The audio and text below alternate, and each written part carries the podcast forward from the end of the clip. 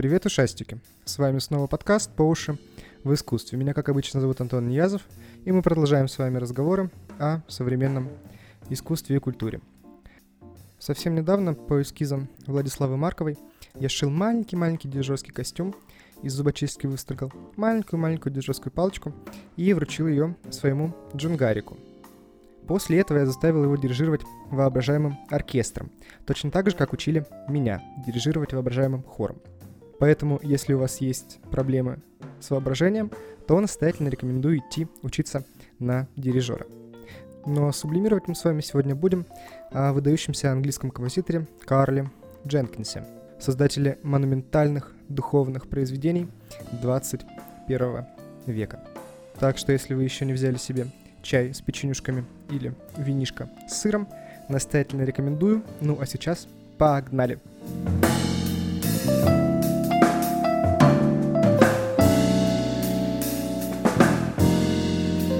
Когда я готовился к этому подкасту, мне в очередной раз хотелось сделать такой, знаете, занудный музыковедческий научный текст. Поэтому буквально кусочек будет занудный для тех теоретиков, которые, возможно, меня слушают, а все остальные тру будут для тех, кто к музыке имеет такое обосредованное отношение. Поэтому сейчас буквально зачитаю то, что требует мое теоретическое сердце. А потом просто попытаемся поговорить. Так что вдохнули, широком историко-стилевом спектре музыки Карла Дженкинса, объединяющем стилистические модели ушедших эпох средневековья барокко, с лексикой 20 века неомодальностью и алиаторикой обнаруживается на уровне фактуры – монодия, простейшее двуголосие, полипластовость и другое. На уровне ритма – выдвижение ритмического начала на первый план, роль остената, принцип полиостенатности. На уровне тембра – расширение группы ударных, введение экзотических инструментов, ударная трактовка хора и оркестра. На уровне техники письма – политехника как отражение полистилистической концепции произведений.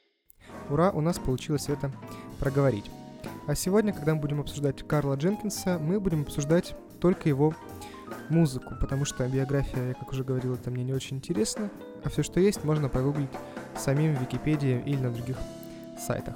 А совсем скоро мы послушаем три музыкальных произведения, которые написаны на канонический латинский текст.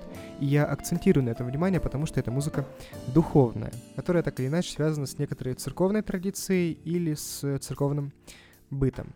И почему это важно? Потому что такая музыка представляет собой действительно большой пласт культуры, буквально там от Баха до сегодняшних дней.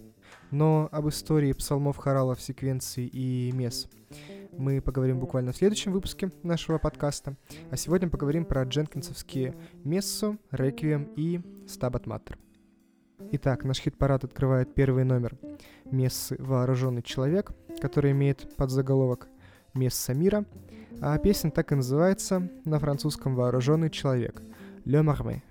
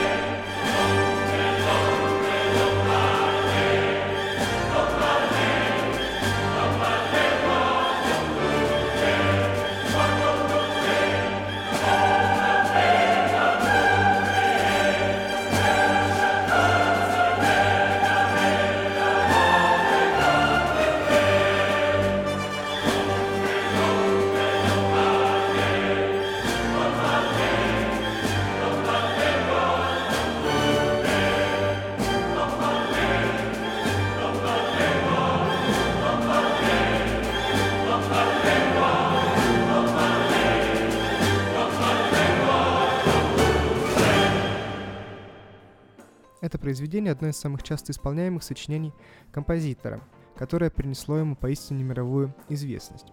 Написано оно было в 1999 году, буквально открывая миллениум и входя с такими, знаете, антивоенными, антимилитаристскими темами в новое тысячелетие.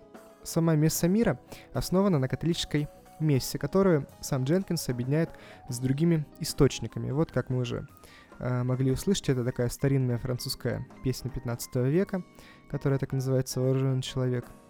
А, собственно, она и дала название всему произведению. Наряду с христианскими молитвами, будь то Кирия, Санктус, Агнус Деи, Бенедиктус, э, это все тексты, о которых мы поговорим буквально в следующем подкасте. Дженкинс вставляет туда и части э, на других языках. Например, на французском, на английском и даже на арабском.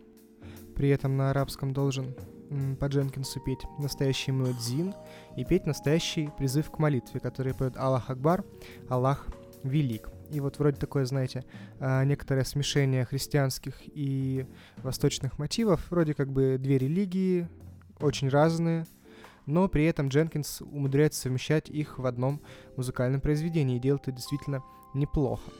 Ну, в общем, мы не будем выдаваться в религиозные подробности, это не наша задача, наша задача немножко поговорить о музыке и почему она все-таки такая прекрасная.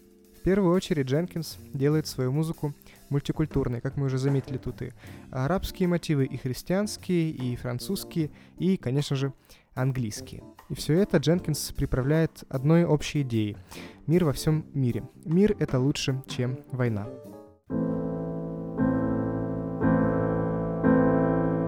Мессы начинаются с топота солдатских ног. Солдатский марш сопровождается песней, мелодию которой сначала играет флейта Пиккола, имитируя звучание военного оркестра. Армия приближается, слышен грохот барабанов. Звучность нарастает с каждым новым проведением темы, обрушиваясь к концу части тройным форте.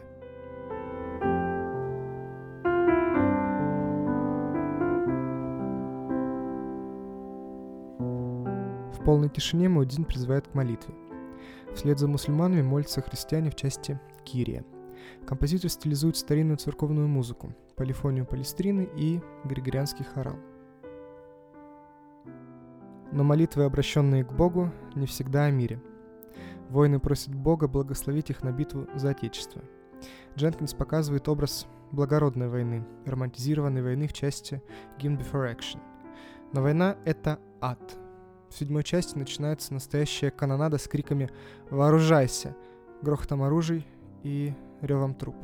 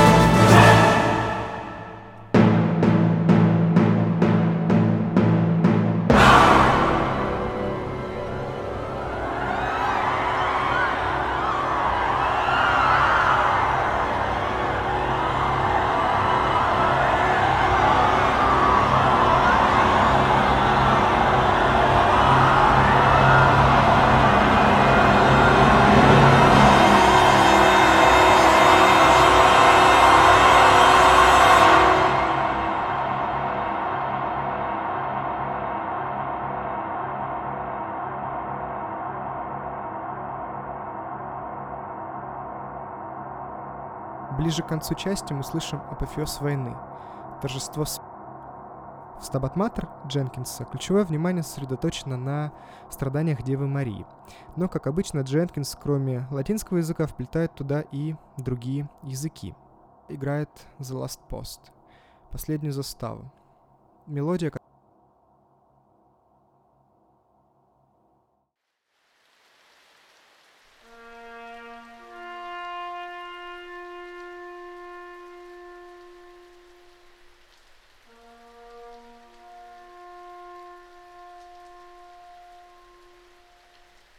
Вслед за этим звучат номера, посвященные гибели Хиросимы.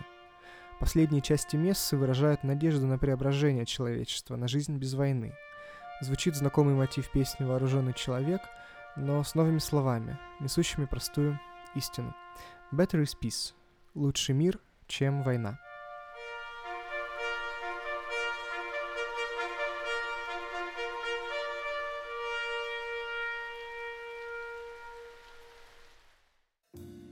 «Реквием» или «Заупокойное место» Карла Дженкинса был написан чуть позже, в 2005 году.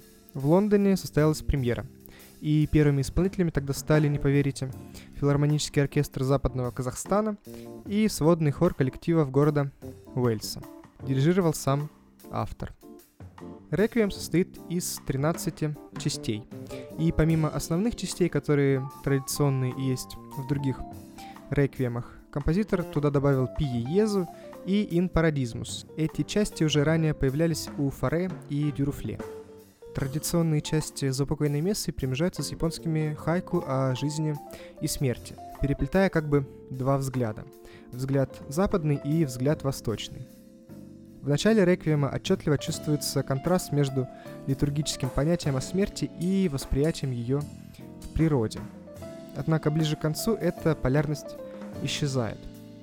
Слова последних двух хайку смешиваются с текстами «Бенедиктус», первая строчка «Благословен Господь, Бог», и «Агнус Деи», Агнец Божий, взявший на себя грехи мира.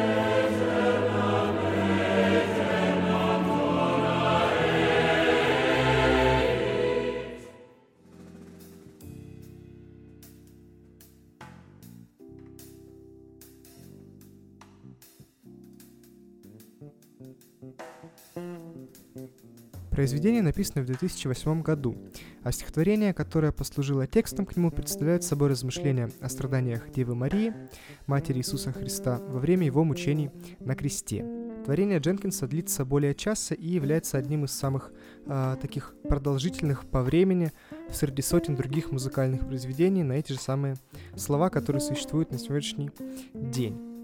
Одной из отличительных черт этой музыки является часть, которая называется «И возопила мать», а, где весь текст состоит из одной и той же фразы, которая повторяется на разных языках – на английском, латинском, греческом, арамейском и иврите.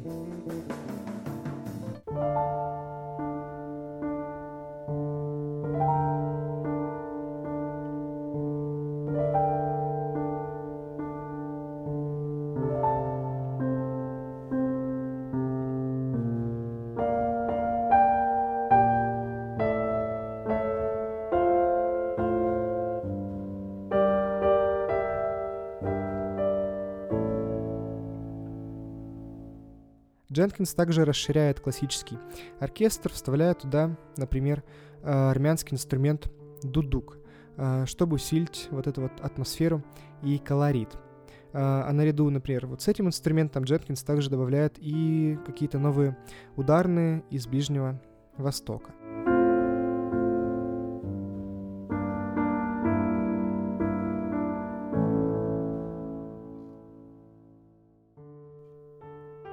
Завершая этот разговор о Карле Дженкинсе и о его музыке, хочется еще раз повторить, что Дженкинс в принципе обычно выходит как бы за рамки, э, за пределы вот этих вот при, привычных форм.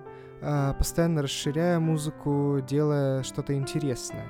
Но при этом его музыка достаточно понятная, простая и легко узнаваемая. Можно даже сказать, что немножко шлягерная, если хотите.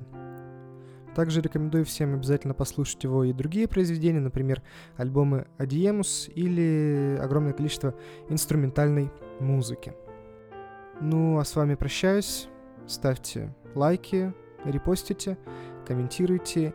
И до новых встреч в новых выпусках. Всем пока!